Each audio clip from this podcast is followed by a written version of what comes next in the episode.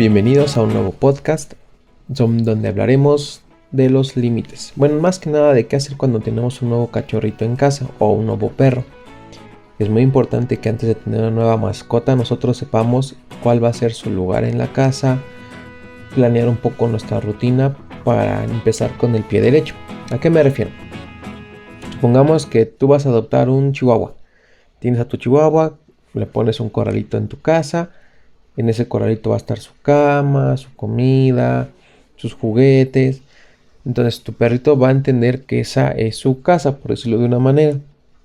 Nosotros tenemos que buscar un lugar amplio, no podemos buscar un lugar chiquito, porque pues obviamente va a sufrir más nuestro perrito. Si tú tienes un perrito de talla grande, pues imagínate, si lo tienes en un espacio pequeño, pues obviamente no va a aguantar. Dependiendo del tamaño de la raza, es el espacio que deberías darle. Si tú adoptaste a un perrito talla grande y vives en un departamento, lo más ideal sería que le dejaras a lo mejor estar en una habitación. O es que si estaría complicado dependiendo. Si tienes patio, pues podría ser el patio. Si tienes terraza, ser una terraza muy grande. Si no tienes nada de eso y tienes un perrito talla grande, sí tendrás que dejarlo libre en la casa o dejarlo en una habitación. Vamos a hablar un poquito por qué es importante delimitarle un espacio a un perrito. Tú le vas a enseñar al perrito que ese es su espacio, que ahí se puede sentir tranquilo y ahí va a poder hacer cosas de perro. Si se porta mal en otra parte de la casa, tú lo llevarías a ese espacio para que no siga portándose mal. ¿A qué me refiero? Si ves que está mordiendo un mueble de la sala, pues tú lo metes, por ejemplo, a tu cuarto para que no esté mordiendo el mueble de la sala. Ahí es un espacio que no tiene que ser considerado como castigo, sino sería como si tú mandaras a un niño a su habitación porque se está portando mal. Él se tiene que sentir cómodo, él tiene que poderle gustar ahí y que no lo vea como un castigo, como algo malo. Si lo ve como algo malo va a estar chillando, ladrando, rascando y eso es como nos puede generar problemas después porque le vamos a provocar ansiedad al perrito. Entonces es delimitar un espacio en la casa donde le vamos a dar de comer, el perro puede jugar y puede hacer cosas de perros porque los perros tienen necesidades. Hablemos ahora de las necesidades del perro. Los perros, como todo animal, tienen necesidades básicas, sociales, alimenticias, ellos tienen que ladrar, tienen que morder, tienen que explorar, tienen que hacer cosas de perros. Si tú tienes a tu perrito muy humanizado, ¿qué queremos decir con esto? No dejas que ladre, lo cargas para todo, no dejas que conviva con perros, no quieres jugar con él a las mordidas. ¿A qué me refiero? Si tu perro no puede hacer cosas de perro, él no va a saber cómo comunicarse con otros perros y es como le va a generar frustración y ansiedad. Como él va a querer que nosotros le demos atención, pero no sabe cómo pedirnos atención, ¿qué es lo que va a pasar? Como se frustra, va a vocalizar y va a ladrar. O nos va a estar rasguñando, o nos va a estar ahí pidiendo que lo carguemos. Entonces, tu perro tiene que este, cumplir esas necesidades y ese es su derecho. Otro ejemplo corto sería cuando vas por la calle y quieres olfatear tu perrito, no sé, a lo mejor alguna pipí y tú no dejas que olfatee una pipí, eso es una forma de socializar de los perros también, una socialización indirecta. Entonces tienes que permitirle a tu perrito el poder olfatear pipí y popos, por eso tiene que estar vacunado y desparasitado para que no tenga problemas. Pero sí tienes que ser consciente que tu perro tiene necesidades. Entonces, si tu perro va a estar en casa mucho tiempo, pues tienes que darle cosas para que pueda morder, cosas en las que se pueda mantener ocupado. Eso se le conoce como enriquecimiento ambiental. Hablaremos de eso en otro podcast vamos a hablar de la rutina. La rutina es muy importante, es la agenda de tu perrito. Si tú le enseñas a tu perrito sobre los horarios, horario para comer, horario para jugar, horarios en los que no le prestas atención, horarios de entrenar, horarios de paseo, tu perrito va a saber qué esperar durante su día. El perrito que no sabe qué esperar es un perrito que se mantiene alerta. Recuerda que cuando estuvimos en la pandemia, ¿qué era lo que pasaba? Como no sabíamos qué iba a pasar y estábamos ansiosos, pues obviamente Mucha gente compró papel de baño como para una crisis muy larga, había escasez de papel de baño, hubo muchos problemas porque las personas no sabían qué iba a suceder y como no sabían qué iba a suceder, se ponían ansiosas y como se ponían ansiosas, tomaban cartas en el asunto. Entonces, si tu perro no sabe qué va a pasar, pues él va a estar siempre alerta, va a estar en un estado de ansiedad. Como va a estar en un estado de ansiedad, si tú caminas hacia la puerta te va a seguir. Si tú vas al baño te va a seguir. Si de repente suena algo extraño va a ladrar porque siempre va a estar alerta.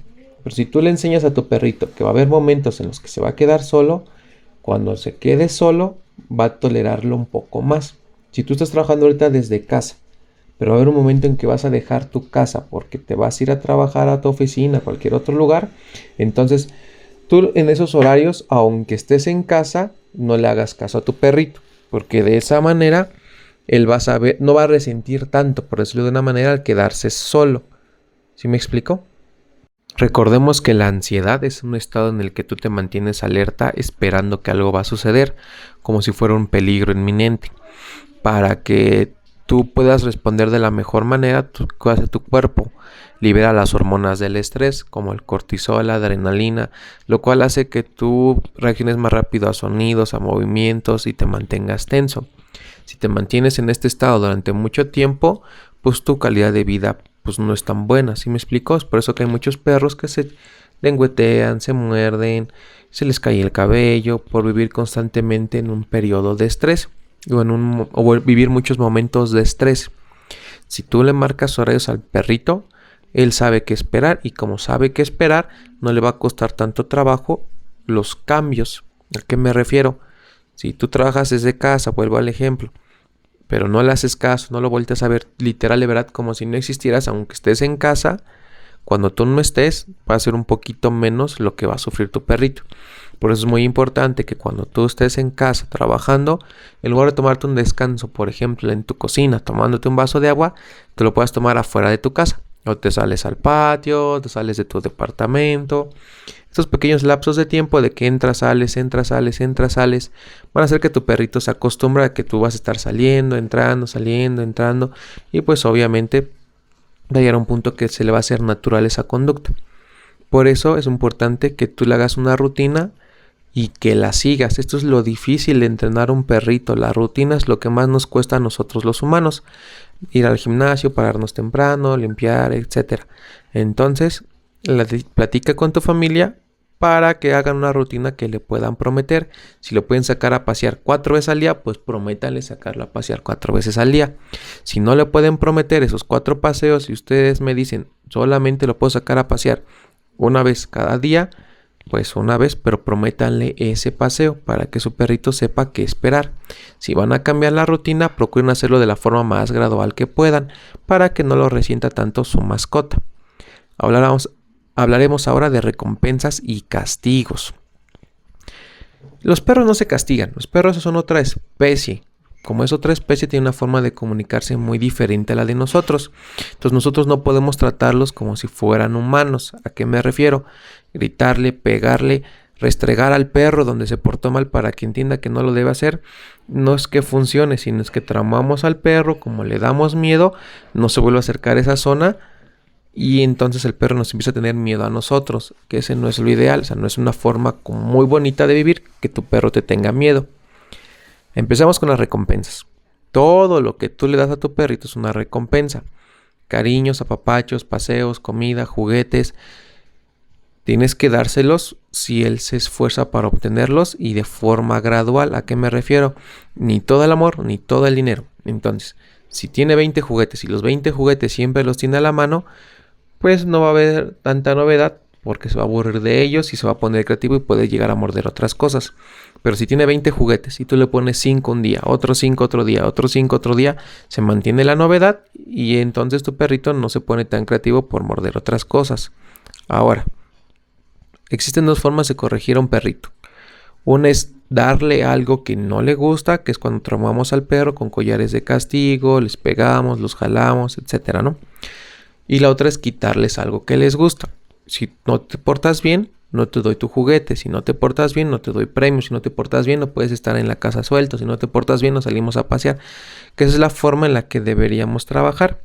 Porque darle al perro algo que no le gusta es dañarlo un poco en el sentido de que si no lo sabemos hacer, puedes generar que el perro se vuelva muy inseguro, muy temeroso, incluso hasta agresivo dependiendo de la situación. Entonces, tú no consientas al perro mucho. Eso suena obvio, pero muchas veces vemos a nuestros perritos con amor. Los vemos con tanto amor que les damos las cosas gratis. Al darle las cosas gratis, se devalúa. Y cuando queremos que nuestro perrito nos haga caso en la calle, no nos va a hacer caso, porque ya nos tiene asegurados en la casa para que nos hace caso en la calle. y tú le vas a corregir a tu perrito. Por eso es muy importante tener su espacio. Simplemente vete a tu cuarto, un ratito pequeño, que sean 5 o 10 minutos máximo, y después puedes volver a salir. Eso, para más información, tú puedes buscarlo en la página de Dúo Canino. Hablamos un poquito más de esta parte. Pero sí, no le grites, no le pegues, lo vas a traumar. Simplemente te estás portando mal, te llevo a tu espacio. La obediencia como buenos modales. ¿Para qué me sirve a mi perrito enseñarle temas de obediencia? Sentados, echados, quietos, que acuda a tu llamado, que no se jale de la correa. Todo eso es para generarle unos buenos hábitos. Así como nuestros padres nos dicen a nosotros, lávate los dientes, di gracias, no avientes la comida, eso no se hace, así se hace, pide perdón, nos está enseñando la forma en la que nos podemos desenvolver en sociedad. ¿A qué me refiero? Todos hemos visto a ese niño que en el supermercado tira las cosas, que le grita a su mamá, que se porta muy mal y hemos tenido la sensación de diablos, si ese fuera mi hijo yo le estuviera enseñando que eso no se debe hacer así. Y hemos conocido al niño o a la persona que es muy educada, respetuosa, amable, pues posiblemente sea una persona que desde niño le enseñaron los modales para convivir en armonía en sociedad. la obediencia es como enseñarle los modales a nuestros perritos. Nosotros vamos a practicar, enseñarles temas de obediencia sentados, echados, lo que tú quieras. Entrenamos con ellos por ratitos cortos durante el día, les damos premios, ahí estamos practicando y enseñándoles cosas buenas. Pero cuando tu perrito ya sepa hacer esas cosas, tú le vas a pedir que lo haga para todo. A eso se le conoce como el principio de Premack, hablaremos de eso un poquito más adelante. Si tu perro entiende que se tiene que quedar quieto para obtener comida, entonces en lugar de brincarte en el comedor y ladrarte para pedirte comida, a lo mejor va a estar sentado esperando viéndote. Ahí depende de ti si tú quieres que esté cerca de ti a la hora de la comida o no, eso depende de cada familia. Si tu perro entiende que para poder salir a pasear se tiene que sentar, quedarse quietecito, dejarse poner el collar, pues va a hacerlo siempre. Si le enseñas que para cruzar la calle se tiene que sentar, se tiene que esperar, lo va a hacer siempre. Y es entonces de tanto practicar, tanto practicar, tanto pedírselo al perrito, que llega un punto que el perrito lo hace de manera automática. Y es hacerle el hábito a los perritos de hacernos caso. Porque como vivimos en una ciudad, son los modales para poder vivir en armonía en la sociedad. Que mi perro en el elevador se quede quieto, que mi perro no se jale, que mi perro me haga caso, que mi perro se quede quietecito para poderlo manipular. Si viviéramos en un rancho, en un pueblo, en un lugar donde hay mucho espacio, no sería ni necesario enseñarle esta parte a los perritos, porque con mucho espacio ellos se pueden desenvolver como su naturaleza les ha enseñado y serían perritos muy tranquilos. nunca has visto a la persona que va por la calle o al señor que barre la calle con su perrito sin correa y que le hace mucho caso es porque como siempre está libre, pues controla un poquito más sus emociones ese perrito y hace, obedece a su papá y aprende de su papá de las señas, porque de tanto seguirlo durante todos los días se le hace el hábito entender qué le está diciendo su papá. Entonces lo mismo pero con nuestros perritos. Obviamente todo eso es un proceso. Tú tienes que enseñarle al perro el método, qué significa cada señal y qué significa cada palabra. Es ahí donde ya utilizamos los premios. En pocas palabras, estos son pequeños tips para que si tú vas a empezar con tu mascota, puedas empezar con el pie derecho. Recuerda que está la página de duocanino.com donde está todo escrito, lo puedes leer a más detalle y hay muchísima más información. No dudes comentarnos en la página o donde estés viendo este video o escuchando este podcast. Nos vemos hasta la próxima.